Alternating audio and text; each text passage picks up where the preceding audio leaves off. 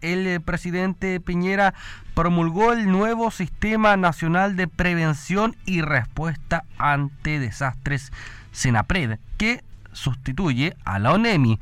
El martes fue promulgada la ley que establece este nuevo sistema.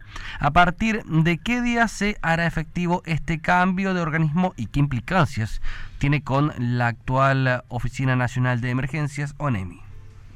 Eh, sí, mira, primero, como tú bien señalas, eh, esta ley que fue promulgada el día de ayer viene a reemplazar primero a, lo que se denomina el Sistema Nacional de Protección Civil. Ya, entonces dejamos de usar ese esa conceptualización de protección civil y comenzamos a incorporar esta conceptualización de Sistema Regional, de Sistema Nacional de Prevención y Respuesta ante Desastres, el SENAPRED. En conjunto con eso, eh, la UNEMI, que actualmente eh, eh, gestionaba el tema de, la, de, las emergencias, pasa a ser un servicio público. ¿ya? UNEMI era una oficina nacional de emergencias, era una oficina del Ministerio del Interior, ahora va a pasar a ser un servicio público que si bien va a depender del Ministerio del Interior, el hecho de que pase a ser servicio significa que tiene mucho más, mucho más recursos, mucho más... potencialidades, muchas más funciones, muchas más competencias, atribuciones en, distintas materias, en este caso de reducción de riesgo de desastre. Y pasaríamos a hacer el Servicio Nacional de Prevención y Respuesta ante Desastres, el SENAPRED. Entonces tenemos por una parte el SINAPRED, que hablamos a nivel de sistema, y el SENAPRED, que hablaríamos del organismo que viene a reemplazar a la UNEMI. La propia ley indica que tenemos un plazo de un año para implementar la ley. Ya eh, ayer fue la promulgación, lo que viene ahora desde el punto de vista del proceso legislativo es la publicación de la ley en el diario oficial.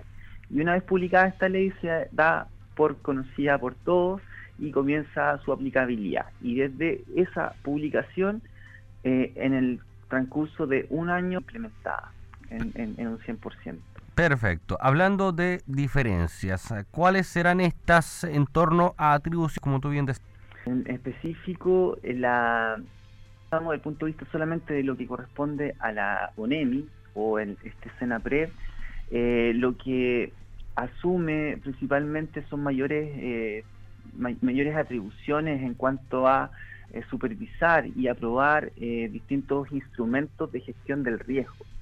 ¿Y cuáles son estos instrumentos de gestión del riesgo? Bueno, principalmente en el nivel comunal, lo que viene a hacer esta ley también es modificar la ley orgánica constitucional de municipalidades. ¿ya? Eso es súper importante porque ahí viene un, vínculo directo con lo que son las comunas, lo que son los municipios y cómo las comunas son capaces de abordar también los riesgos. ¿ya?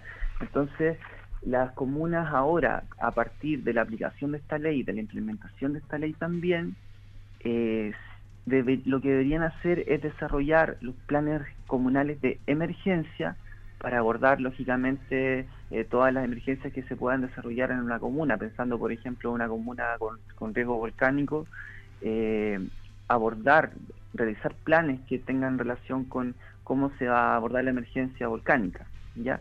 Pero también eh, lo que viene a incorporar esta nueva normativa es la capacidad que los municipios puedan desarrollar los planes eh, eh, planes comunales de reducción de riesgo de desastre.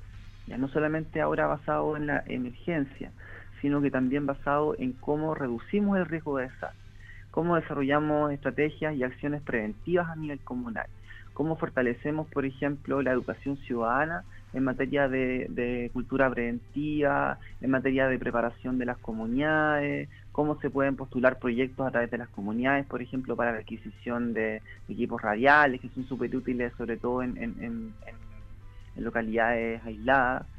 Y en general, las competencias que vamos a tener nosotros ahora va a ser de poder ir orientando a las comunas, de poder ir supervisando también el cumplimiento de estos planes y el desarrollo de estos planes para que las comunas estén mucho más preparadas. Claramente ahora va a ser, eh, lo dice el nombre, un modelo más de prevención que de protección, o quizás mezclando estos dos sistemas. Antes se actuaba al momento de que sucediera algo, ahora eh, se prevendrá mejor lo que va a eh, suceder. Sí, si nosotros vamos a la, un poquito a la historia de la ley, nosotros tuvimos un gran evento que fue gatillante de muchos cambios a nivel institucional y no solamente a nivel institucional, sino que a nivel, a nivel cultural también. Y justamente el 27F, que es este gran, el 2010, el terremoto del 2010, que es este gran punto de inflexión, eh, lo hemos denominado desde la lógica institucional, eh, abrió una ventana de oportunidad para decir, chuta, aquí hay, aquí se presentaron muchos problemas, ya, y justamente uno de esos problemas era eh, no contar con una estructura normativa sólida. Por eso, el 2011, el año siguiente del, del, del terremoto, se presenta este proyecto de ley eh, que lamentablemente estuvo mucho tiempo en el Congreso, 10 años, allá recién ayer estuvimos novedades. Y otro de, de las áreas relevantes era desarrollar una cultura preventiva a nivel país. Entonces necesitábamos una ley, ¿ya? pero también necesitábamos desarrollar la cultura preventiva. Entonces el concepto de la prevención es el que se ha ido instalando en los últimos años, en la última década, principalmente a nivel país, porque justamente, como tú bien planteas, no debemos quedarnos en la respuesta, sino que debemos ser capaces de prepararnos para los, para los desastres, de generar una cultura preventiva tanto a nivel de la población, a través de la educación, pero también que eh, las distintas políticas públicas, por ejemplo, puedan ser capaces de orientar esta cultura preventiva. Por ejemplo, eh, a través de, la, de los planes reguladores comunales, donde allí está, las, donde está el municipio, donde está el MIMBU. La idea es que podamos evitar, por ejemplo, construir en zonas de alto riesgo, y eso lo va a determinar el plan regulador comunal. Entonces, es una no solamente un cambio de ley, o no es un cambio de que la UNEMI se llame de otra forma, sino que lo que trata de impulsar esta ley es un cambio de paradigma en cómo se aborda el problema de los desastres. Ya, por ejemplo, por mucho tiempo se ha ido instalando la idea de que los desastres no son naturales, o cuando hablamos de desastres naturales es un concepto que está mal utilizado, porque el fenómeno natural existe, y eso nosotros como seres humanos no lo podemos cambiar. Lo que sí podemos cambiar es nuestra exposición a ese riesgo. Por ejemplo, de no construir en la zona de borde costero, o si vamos a construir, tenemos que construir con obras de mitigación. Entonces, lo que viene a hacer esta ley es tratar de cambiar ese paradigma de que los desastres son naturales o de que somos un país reactivo. Entonces, por eso justamente en el título de la ley se hace mucho énfasis a lo que es la prevención sin mm. olvidar la respuesta que lógicamente tenemos que estar preparados. Muy bien, así se debe trabajar de una manera también descentralizada, a diferencia de muchos servicios y mm, desconcentrada regionalmente. ¿En qué sentido se podrá ver, por ejemplo, esta característica en el trabajo con los municipios quizás? Sí, uno es en los trabajos de los municipios a través de lo que yo te decía, el desarrollo de estos instrumentos de gestión del riesgo, que son los planes comunales de emergencia y también los planes comunales de reducción del riesgo de desastre. ¿Cuál es la ventaja de esto o cuál es el ideal? Porque aquí hay mucho de ideal o mucho de lo conceptual, pero finalmente la implementación es la que, la que determina la efectividad de estas estrategias.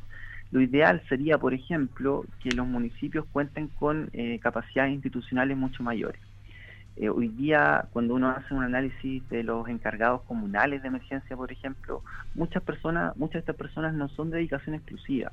Entonces, lo que busca la ley es que se vayan instalando estas oficinas eh, en los municipios, así como existe una dirección de desarrollo comunitario, así como existe una dirección de seguridad pública hoy día, así como existe una dirección de administración y finanzas. La idea es que se puedan crear direcciones o departamentos que apunten al tema de la reducción del riesgo de desastre, que vea tanto la prevención como la respuesta desde el nivel comunal. También que estos instrumentos, le hace otra vez, eh, planes reguladores, perdón, eh, planes reguladores, planes de desarrollo comunal, los PLADECO, sean capaces de involucrarse y vincularse también y alinearse a todos estos temas de reducción de riesgo de desastre. Eso es lo que se puede hacer en, el nivel comunal. Y también la ley va a crear eh, un programa que se denomina el programa de prevención de riesgos y este programa va justamente va a ser un, fondo que va a permitir a los municipios financiar estos planes ya así que hay un, tema importante y una y, una una posibilidad también de que los municipios puedan acceder a recursos para financiar estos planes. Muchos municipios que no tienen justamente estos planes desarrollados. Pero también en el nivel regional eh, la idea es poder trabajar con una, una dinámica similar. O sea, nosotros ya hoy día como NEMI tenemos los planes regionales de emergencia que son trabajados por los distintos eh, organismos de la región, desde el gobierno regional, eh, pasando por los distintos servicios públicos, Ceremía, etcétera. Pero lo que está como el gran desafío para este año, para los próximos años, está incorporar un plan regional de reducción del riesgo de desastres. Y la idea justamente es que este plan también esté alineado a, todo lo que es la, los instrumentos de desarrollo regional, por ejemplo, la estrategia regional de desarrollo, o ahora que justamente el cambio de, los gobiernos regionales implica eh, la elaboración de otro, de otro instrumento relevante, que son los planes regionales de ordenamiento territorial. Entonces la idea es que estos instrumentos que nosotros estamos desarrollando desde el sistema de prevención y respuesta puedan integrarse a otros instrumentos de desarrollo. Así que eso es uno de, los mecanismos relevantes que tenemos de aquí para adelante para poder trabajar en la planificación de los territorios, tanto a nivel comunal como a nivel regional. Bueno, bastantes eh, desafíos eh, que tiene la actual ONEMI, futuro mm, Servicio Nacional de Prevención y Respuesta ante Desastres. Eh, Cristian, ¿se han visto avances en cuanto a la preparación de la población ante eventuales emergencias? Sí, por supuesto. Como yo te decía, el 2010 significó una orientación hacia la cultura preventiva. Y desde allí, eh, si hiciéramos un, una historia de lo que han sido estos últimos 10 años, podemos encontrar que tenemos cosas que antes no teníamos. Por ejemplo, hoy día llegamos a las comunidades, llegamos con programas preventivos, como por ejemplo el Plan Familia Preparada, donde, donde nosotros les enseñamos a la, a la gente cómo tiene que estar preparada frente a, frente a situaciones de emergencia, desde la lógica familiar. O sea, desde un, tema tan básico como contar con un kit de emergencia en, tu casa, como saber cuáles son eh, el lugar donde yo tengo que dirigirme en caso de que tenga que evacuar, eh, eso a nivel, a nivel familiar pero también se han realizado, por ejemplo, eh, un programa de simulacros simulaciones, particularmente en la región, prácticamente todos los años, eh, dentro del 2014 hacia adelante, hemos estado un año trabajando en simulacros de evacuación del borde costero, hemos también trabajado en simulacros de evaluación de evacuación volcánica, por ejemplo en el caso de, la localidad de Las Cascadas, de Ensenada, todo lo que es el volcán Osorno, el año pasado estuvimos en Chaitén trabajando un simulacro de erupción volcánica justamente del volcán Chaitén. Hemos trabajado también en un proyecto que hemos denominado Comunidades Resilientes. Todos los años nosotros apoyamos a organizaciones comunitarias a postular a proyectos del 6% del FNR donde a través de estos proyectos hemos llegado con charlas, con talleres, con capacitaciones a la comunidad y también hemos apoyado la adquisición de algunos eh, elementos de emergencia, por ejemplo equipos radiales. Eh, sin ir más lejos y como dar como ejemplo, este año estuvimos trabajando con la comunidad de Paso León. La Paso León es una comunidad que está aislada de la comuna de Cochamón, que está muy cercana a la frontera con Argentina, donde prácticamente es imposible llegar allá y para ello es súper importante, por ejemplo, contar con un equipo de comunicaciones que permita eh, generar esta comunicación directa con el municipio, con nosotros, para que en caso de alguna emergencia podamos, podamos tener conocimiento y podamos dar una respuesta rápida. Perfecto.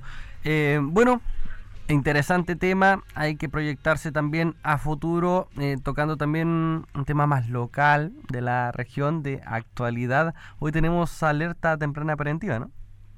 Tenemos una alerta temprana preventiva justamente por heladas. ¿Qué significa aquello? Que va a ser bastante frío, supone. Sí, vamos a tener eh, temperaturas bastante bajas, sobre todo entre hoy y mañana, y sobre todo focalizado en la provincia de Osorno, así que ustedes allá que están eh, instalados en, la provincia de Osorno van a ser eh, la provincia que va a estar más afectada en cuanto a, estas heladas. Así que la recomendación es a tener medidas de autocuidado, sobre todo en el tema de la mm, conducción. Ya sabemos que con la flexibilización y los cambios de, en el plan paso a paso, eh, tenemos una mayor circulación de personas y lógicamente una mayor circulación de vehículos y por lo tanto ahí aumenta el riesgo de accidentes. Así que una, una cultura de autocuidado ahí en la conducción y también una cultura de autocuidado en, la, en el tema de la calefacción. Ya importante porque también allí eh, estas últimas semanas hemos tenido bastantes incendios estructurales residenciales. Sin ir más lejos, anoche tuvimos un, incendio en Osorno eh, con una casa habitación con daño mayor no habitable, eh, tres personas damnificadas, entonces allí también a poner ojo con, con la calefacción en, en, en las viviendas a prevenir, como dice el nuevo nombre de este, de este servicio. Cristian Alexis González, director subrogante de ONEMI Los Lagos, hablando aquí en primera hora. Cristian, muchas gracias por este contacto telefónico, que esté muy bien. Muchas gracias a usted por dar la posibilidad de, difundir información a la población.